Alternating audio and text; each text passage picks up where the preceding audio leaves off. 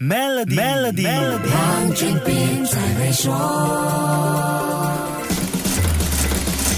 你好，我是黄俊斌。我们常用日新月异来形容科技发展。科技公司除了要开发新技术，更要懂得运用新技术开发新产品、新服务和新模式，才能让公司的价值上升，提升公司的江湖地位。因此，Fang F A A N G 从二零一七年开始引领行业的局面，也是时候改变了。Constellation Research 的首席分析师 Ray Wang 说：“现在科技业里有统治力的，应该是 Matana M A T A N A 这六家公司从 Fang 延伸出来。”有人挤进来，自然有人被淘汰。开头的 M 是新入榜的 Microsoft，A 说的是 Apple，T 代表了 Tesla，另外一个 A 指的是 Alphabet，下一个 N 不再是 Netflix，而是由 Nvidia 取而代之。最后一个 A 则是 Amazon，这是科技巨头食物链最顶端的新结构。这六家公司被视为当今世上最有资格华山论剑的顶级科技企业。哎，好像有两家 Fan 公司不在里头了，对不对？除了刚才说的 Netflix 被排除在外。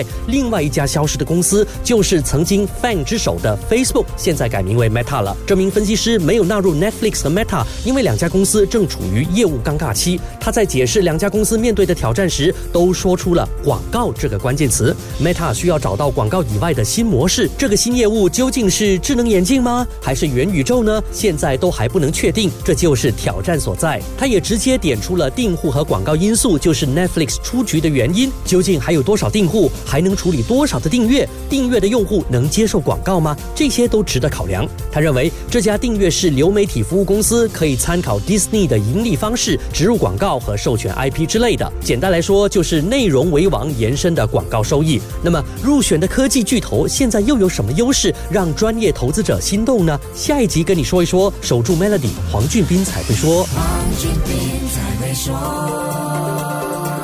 使用 Maybank To You Bit 和 Maybank To E 就能简化您的业务运营，并有机会赢取 Toyota Hilux 和季度现金奖。详情浏览 Maybank my SLASH SME Rewards。